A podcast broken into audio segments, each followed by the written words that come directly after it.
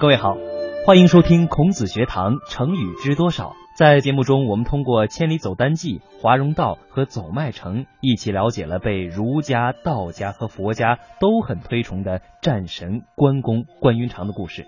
其实，在魏、蜀、吴三国鼎立的时期呢，还有很多像关羽这样文武双全的传奇人物。比如说，当时统领东吴军队的大都督周瑜，就是一个白盔银甲的英俊少年，可以说是才貌双全啊。在战场上，周瑜是骁勇善战。同时呢，他又饱读兵书，对于变幻莫测的战场形势又有很好的把握。不过遗憾的是，既生瑜，何生亮啊！周瑜所在的东吴和诸葛亮所在的西蜀，在长期的互相斗争当中呢，最终是周瑜不敌诸葛亮，而周瑜自己呢，还被后人认为是一个心胸狭窄、气量不大的人，真是太遗憾了。在今天节目的一开始呢，我们就首先来听一听这个银盔白甲的英俊青年统帅的故事。赔了夫人又折兵。公元二零八年，刘备占领了荆州，势力逐渐壮大。看到刘备上升的势头，孙权心中隐隐的不安，就想要回借给刘备的南郡城，但刘备并没有还给孙权。这让孙权大为恼火。后来，孙权得知刘备刚刚遭遇了中年丧妻的变故，就采用了大将周瑜的计策，准备骗刘备到东吴来娶自己的妹妹为妻，趁机把他扣下当人质，以此要挟来讨回南郡城。这就是所谓的借荆州和讨荆州。刘备正在丧妻的痛苦之中，在得知这桩上门亲事后，非常高兴，收拾起行装就准备去东吴。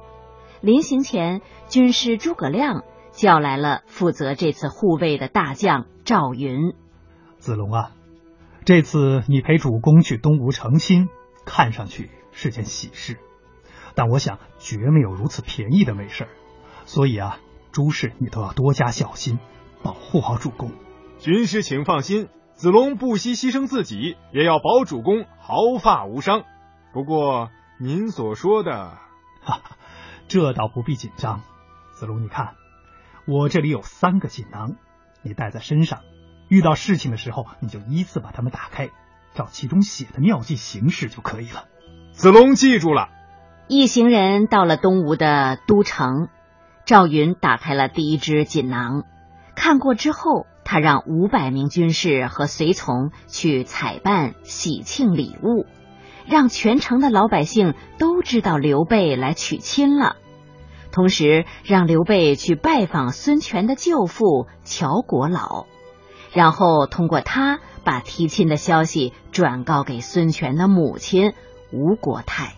哦，这个孙权要替妹妹办喜事儿。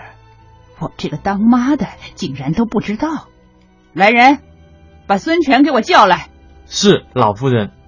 吴国太叫来了孙权，问过之后才知道，他是想把刘备骗来当人质，便大骂孙权，并且当场决定约刘备第二天到甘露寺赴宴见面。他看中就把女儿嫁给他，看不中听任孙权处置，而孙权。马上命部将贾华第二天带三百名刀斧手埋伏在旁，看他的眼色行事。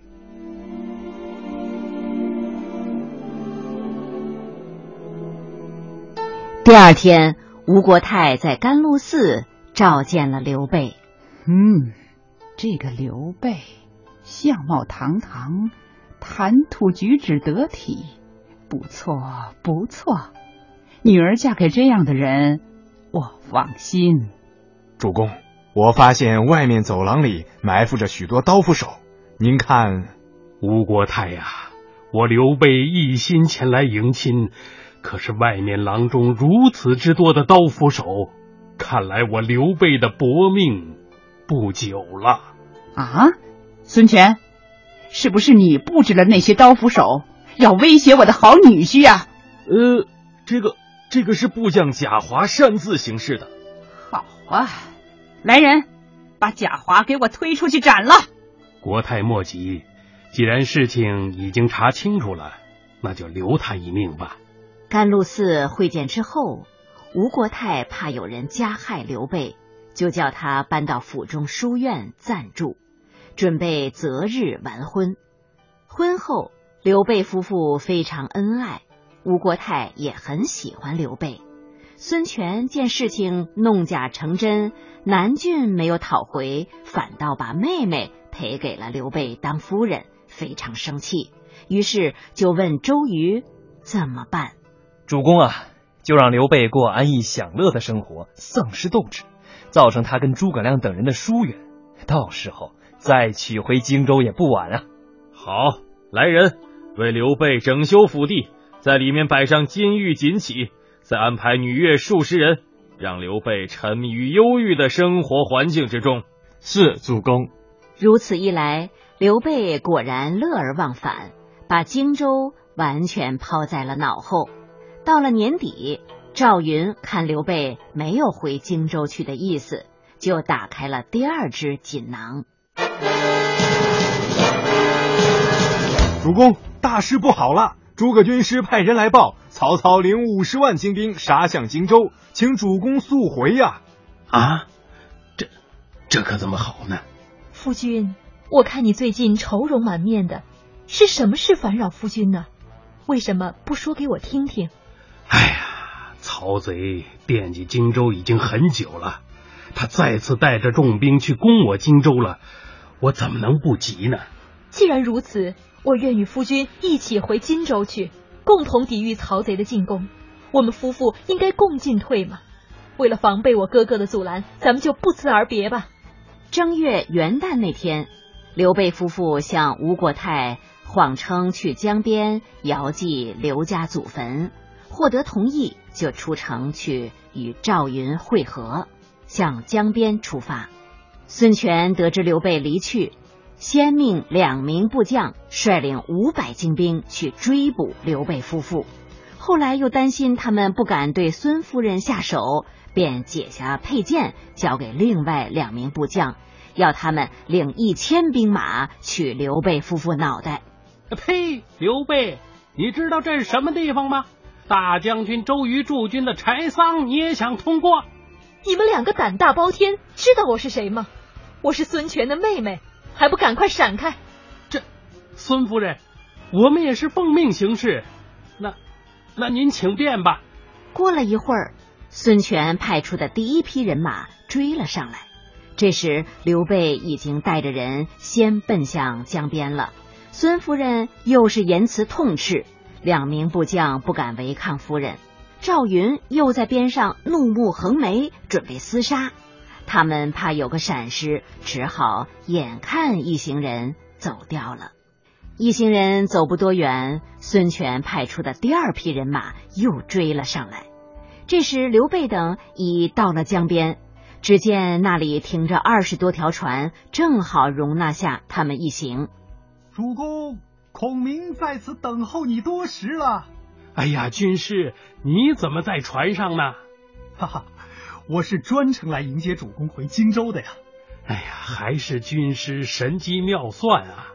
等追兵抵达江边，刘备等乘坐的船只已经驶到了江心，但是没过多久，又听到江面上喊声大震，原来是周瑜亲自领着水军追来了。啊，东吴的水军杀来了！军师，我们该怎么办呢？大家不要惊慌。听我的命令，把船靠上北岸，咱们上岸走。哼，刘备，今天我周瑜让你插翅难飞。来呀，随我上岸追刘备。哎，军师啊，追兵紧跟在后面，我们无路可退呀。主公不要惊慌，我自有安排，你尽管放宽心。眼看周瑜就要追上了，忽然山谷里一阵鼓响，涌出了大批刀斧手。为首的正是大将关羽，紧接着两侧又杀出两支军队。原来诸葛亮早就在此埋下了伏兵。周瑜率领的水兵不习惯陆战，只好退到江边上船撤退。周郎妙计安天下，赔了夫人又折兵。气死我了！啊！好一个周郎妙计安天下，赔了夫人又折兵呀！赔了夫人又折兵这个成语来源于《三国演义》，赔呢是亏蚀了本钱的意思，而折是亏损的意思。您可以看出来了，两个亏损就比喻没有占到便宜，反而遭受了双重的损失。通过这个故事啊，还可以引申出另外一条成语，叫做锦囊妙计，比喻呢暂时保密，而在紧要的时刻解决紧急问题的办法。也就是我们在刚才的故事当中所听到的，赵云在碰到三次危急情况时，打开了三条锦囊，当中呢分别有诸葛亮告诉他的妙计。其实啊，这个典故是孔明第二次用计来气恼周瑜了，人称是周瑜赔了夫人又折兵。不过呢，事实上并没有那么离谱。如果您仔细看一看其中的内容，就会觉得小说的夸张成分比较大了。但是周瑜真的有赔了夫人又折兵吗？换句话说，是孙权的妹妹嫁人，同时也是孙权的军队受损，所以最准确的说法应该是孙权赔了夫人又折兵，而不是周瑜，这才是实情。周瑜只不过是一个献策的人，只有孙权才是真正决定要不要嫁妹妹，也只有他才可以点头下达出动军队的命令。如果说周瑜可以自行决定出嫁君王的妹妹，还可以自行调兵发动战争。那这个责任才是真正属于周瑜的，所以说周郎妙计安天下，赔了夫人又折兵，既有孔明故意气他的意思，同时呢也是《三国演义》的夸张。大家可以试想一下，如果周瑜真的赔损了周夫人，又让东吴的士兵伤亡，那双方早就剑拔弩张的正式宣战开打喽。春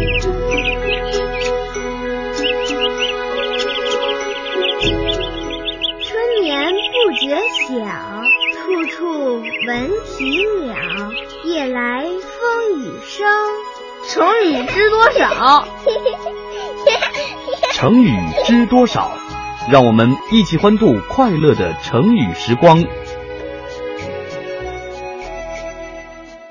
除了周瑜之外，东吴后来呢又涌现出了像吕蒙、鲁肃、陆逊这样的能够指挥千军万马获得胜利的将才。这些人当中呢，我们尤其要提出吕蒙这个人。为什么这么说呢？因为吕蒙可以说是人生前后反差很大的一个人。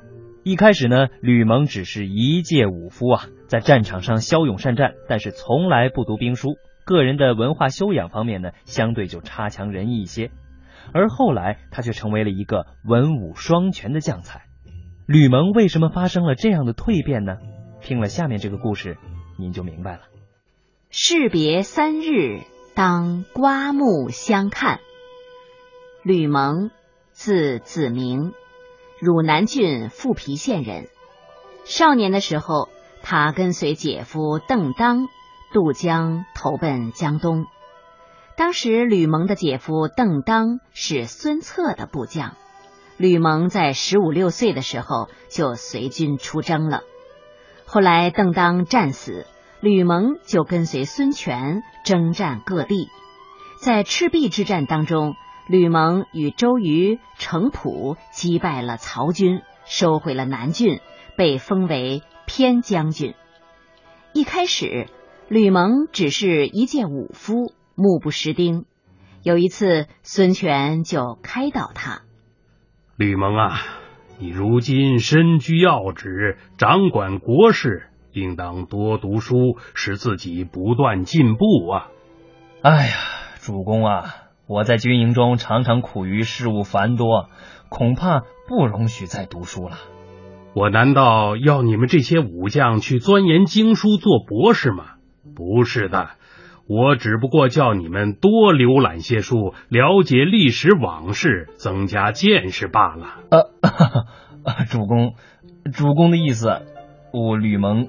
还是不太明白啊！你们说谁的事物能有我这样多呢？我年轻的时候就读过《诗经》《尚书》《礼记》《左传》《国语》，只是不读《周易》，自从我执政以来呢，又仔细研究了三史和各家的兵法，自己觉得呀，大有收益啊。哎呀，主公啊，您读过如此多的书啊！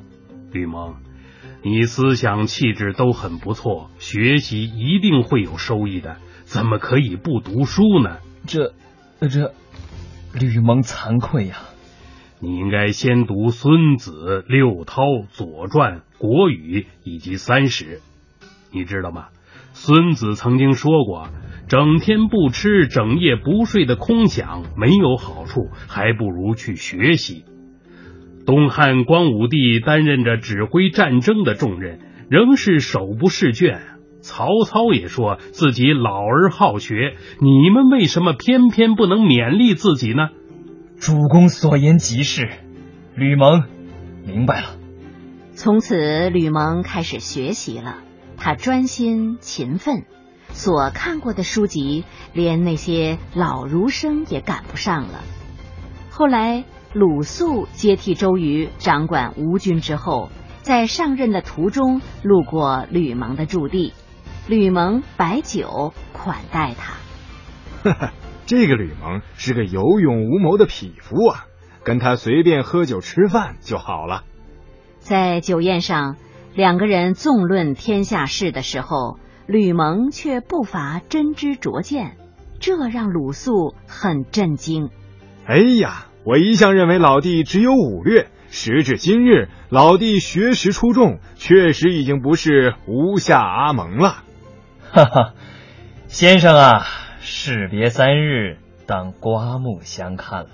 老兄今日继任了统帅，才识不如周公瑾，又与关羽为邻，确实很难呀。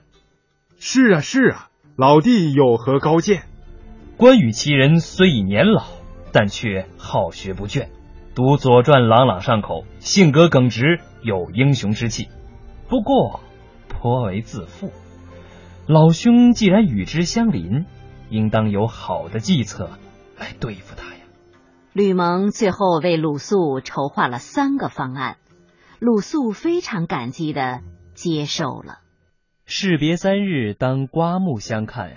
所以大家千万不要用老眼光去看同一个事物，因为世间的所有事物都是处在不断变化发展当中的。刮目相看这个成语呢，出自晋人陈寿所著的《三国志·吴书·吕蒙传》。刮目相看中的“刮目”是擦眼睛的意思，意思是去掉过去的看法。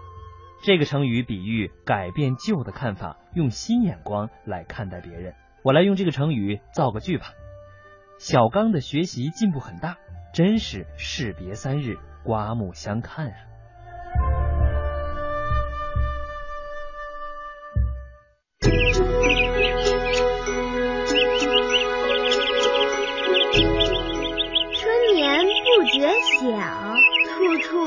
闻啼鸟，夜来风雨声。成语知多少？成语知多少？让我们一起欢度快乐的成语时光。覆巢之下，安有完卵？孔融的两个小孩从小就颇具辩才。